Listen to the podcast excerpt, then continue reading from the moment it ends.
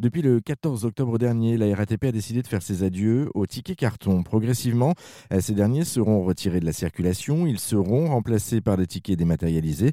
Le ticket et le métro, Grégoire Tonat, il connaît bien puisqu'il est l'auteur de la petite histoire du ticket de métro parisien paru aux éditions Télémac. Il nous présente quelques anecdotes liées au métro parisien. Et Louis de Funès disait lui-même dans une interview Je dois ma carrière d'acteur à un métro que j'ai loupé. Et en fait, il raconte qu'en 40, pendant l'occupation, je sais pas, 42, 43, peu importe, il est à l'époque, il est pianiste dans les bars. Et il court le cachet de bar en bar, avant le couvre-feu.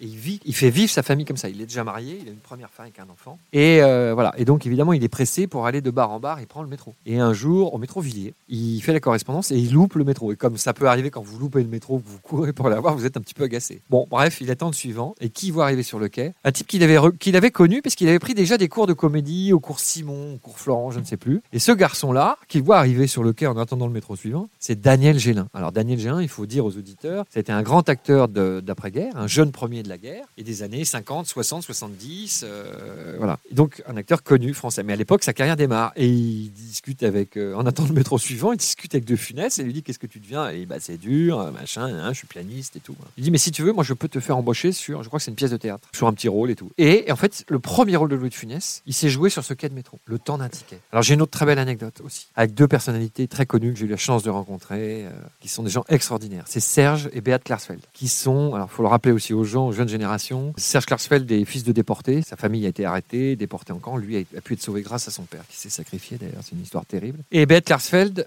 Beat Kunzel, de son nom de jeune fille, elle était allemande. La vie de ces deux êtres-là, elle s'est croisée sur un quai du métro en 1960, lui était jeune étudiant, elle était fille au père à Paris, elle venait passer quelques semaines dans une famille française, et lui, il a eu un coup de foudre. Et il a commencé à la draguer sur le quai, le temps du trajet, et voilà. Et le temps de ce trajet, évidemment, il s'est noué quelque chose. Mais leur vie, elle, a basculé ce jour-là sur ce quai de métro-là. Mais ce que je vous raconte avec ces personnalités connues, c'est arrivé des gens qui nous écoutent et qui ne sont pas des personnalités connues, etc., à qui ils qui ont pu trouver un travail, qui a été leur travail de leur vie, qui ont pu rencontrer euh, le mari ou leur femme, peu importe, euh, ou qui a fait une très belle rencontre. J'avais interviewé, là c'est vraiment de l'anecdote, mais le président Giscard d'Estaing, quand il était encore en vie, et dans l'interview, il m'a raconté plusieurs choses, notamment, lui, euh, jeune élève au lycée, je crois, Louis Grand, en prépa pour rentrer à Polytechnique pendant l'occupation, et sur le quai du métro La Motte Piquet, il fait la correspondance pour aller à l'école, suivre ses cours, et qui y voit arriver? Edith Piaf, la vedette Edith Piaf. mais on est pendant l'occupation, Edith Piaf, elle est comme tout le monde, elle prend le métro, et voilà.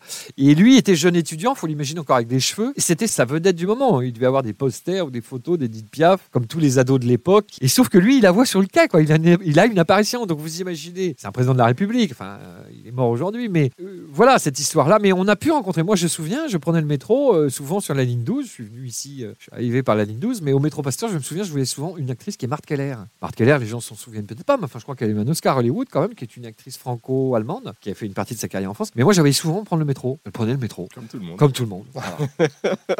c'est très belle histoire, franchement. Et puis, on, doit tous se retrouver, en tout cas, franciliens, parisiens, même les provinciaux qui sont montés à Paris, euh, qui, viennent à Paris, euh, peuvent se retrouver dans ces histoires-là, parce qu'il y a de très, très belles histoires qui se mm. nouent euh, comme ça, au fil du temps. le temps d'un trajet. Vous savez, le temps, le temps d'un ticket de métro, parce que moi, j'ai raconté l'histoire du ticket de métro. Un ticket de métro, sa durée officielle légale, c'est 1h30 aujourd'hui. Que vous preniez le métro pour faire trois stations, ou que vous preniez un billet de train pour faire Moscou-Vladivostok, c'est un voyage. C'est un voyage. Et sur un voyage, il peut se passer plein de choses. Bon, en tout cas, je vous invite à aller faire un tour et aller euh, justement jeter un œil et, vous plonger dans la petite histoire du ticket de métro de Parisien euh, de Grégoire Tonat. C'est aux éditions Télémac. Merci beaucoup, Grégoire. Mais merci à vous.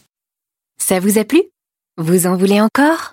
Il y a en ce moment des milliers de podcasts 100% positifs qui vous attendent sur l'application AirZen.